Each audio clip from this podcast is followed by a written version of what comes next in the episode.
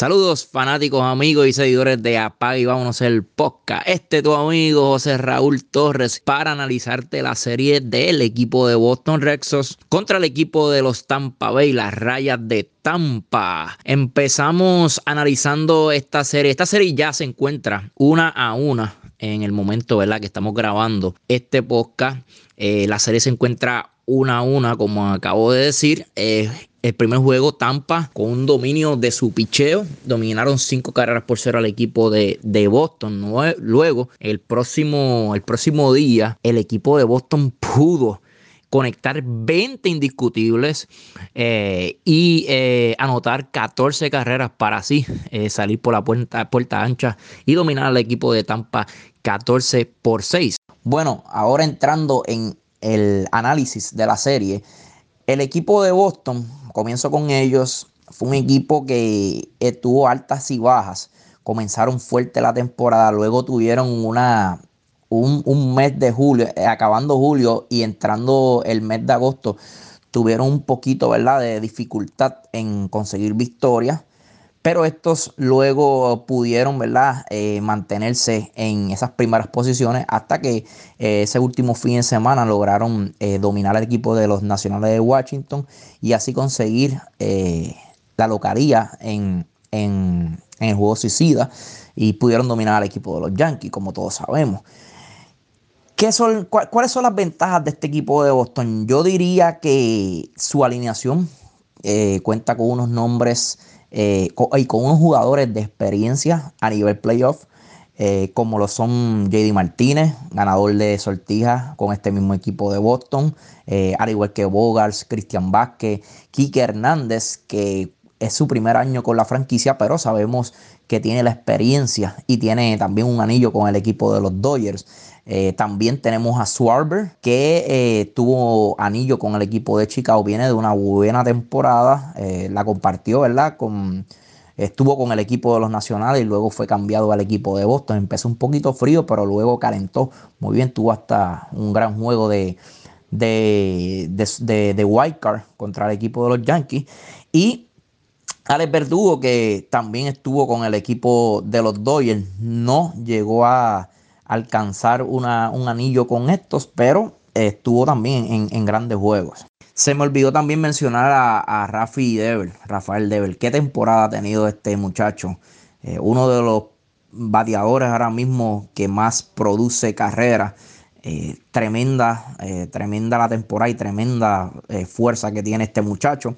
Y verdad, mayormente el dirigente Alex Coral utiliza eh, como tercero o cuarto bate entre medio de JD y, y Bogart.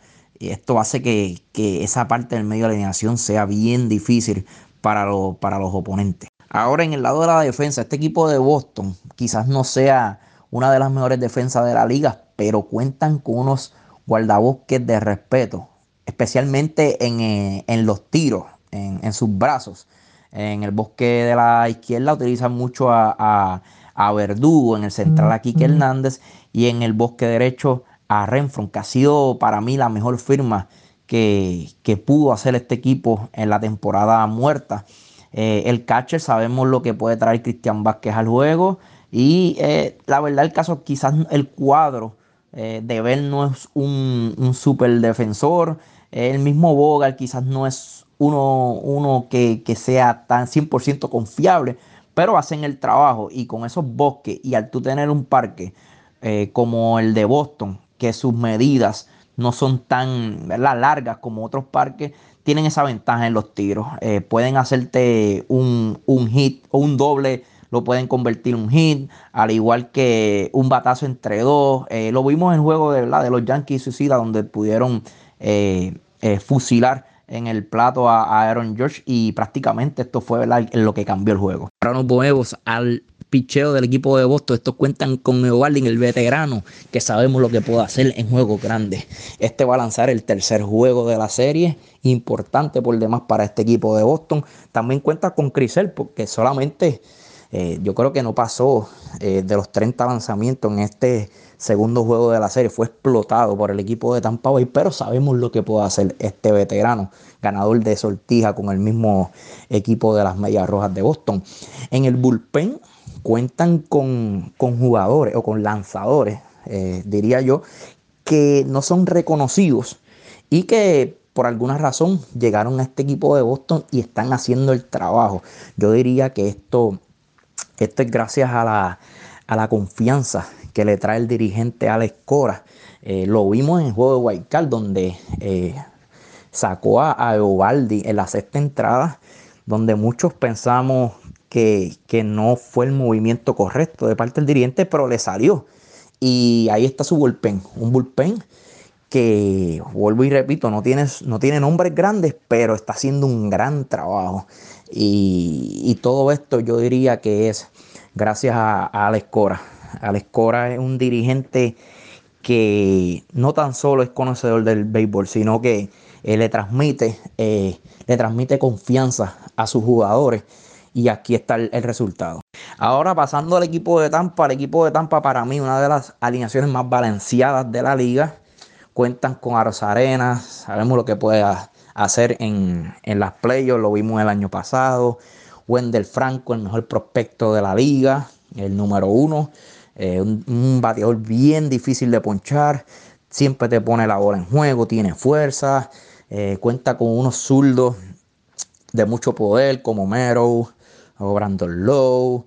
Eh, cuentan con el veterano Nelson Cruz. también está por ahí Yandy, Yandy Díaz. el receptor Sunino. La verdad, este equipo es un equipo bien balanceado. Aunque muchos no lo, desde principio de temporada eh, hubo gente que, no dio a este equipo a, llegar a donde están hoy en día, quizás por el cambio de, Snell, salieron de su mejor lanzador, eh, luego la lesión de Glasnow, eh, este que verdad que sabemos lo que, lo que puede hacer, tuvo una temporada espectacular el año pasado, fue de gran ayuda para el equipo de Tampa para conquistar el, el campeonato de la Liga Americana, pero la verdad el caso es que, este equipo, ¿verdad? Con sus lanzadores se mantuvo ahí, ganaron la división y añadir a Nelson Cruz y a Juan del Franco eh, a mitad temporada, yo creo que esto le inyectó más poder y más, eh, más balance a esta alineación. Eh, pasando con la defensa, una de las mejores defensas de la liga, no hay duda de eso.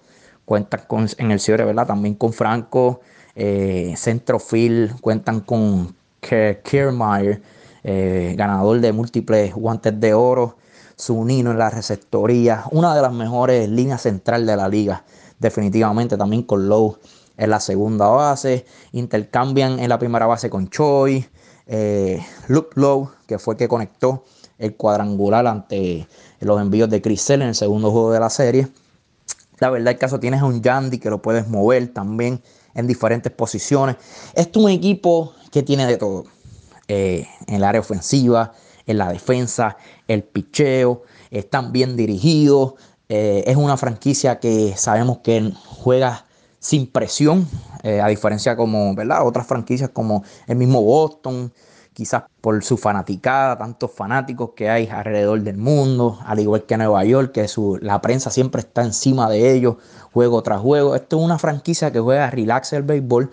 Para terminar, y mi análisis sobre esta serie, de principio eh, puse al equipo de Tampa ganándole en cuatro juegos, pero eh, yo diría que, ¿verdad? Ahora con, con la serie empate 1 a 1, yéndose a Boston esta serie empate, dos juegos allá en Boston. Luego regresan un quinto juego en Tampa. Yo diría que esta serie, eh, el, equipo de Tampa la va a ganar, pero no en cuatro juegos como dije al principio, sino eh, va a ser una de cinco juegos. Yo creo que Boston no debe perder los dos juegos en su casa.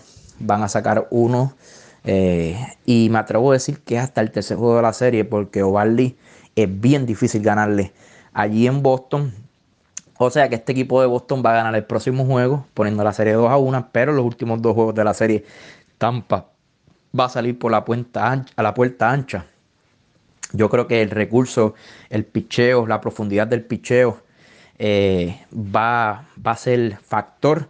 También la presión. Yo creo que para cerrar una serie, el equipo de Boston quizás va a tener un poquito más presión que el equipo de Tampa. Vuelvo y digo, un equipo de Tampa que siempre ha jugado sin presión desde principio de temporada. Eh, y, lo va a demostrar, lo va a demostrar. Eh, saben jugar más el juego pequeño, aunque el equipo de Boston también lo sabe hacer, pero yo creo que nadie mejor que el equipo de Tampa en la Liga Americana, eh, también añadiendo al equipo de San Francisco, el equipo de Milwaukee, que son equipos, otros equipos que saben jugar el juego pequeño. Pero sí, me voy con el equipo de Tampa en cinco juegos, eh, ganando un juego bien luchado, ese último juego decisivo. Así que esa es mi predicción para esta serie. Nos vemos la próxima.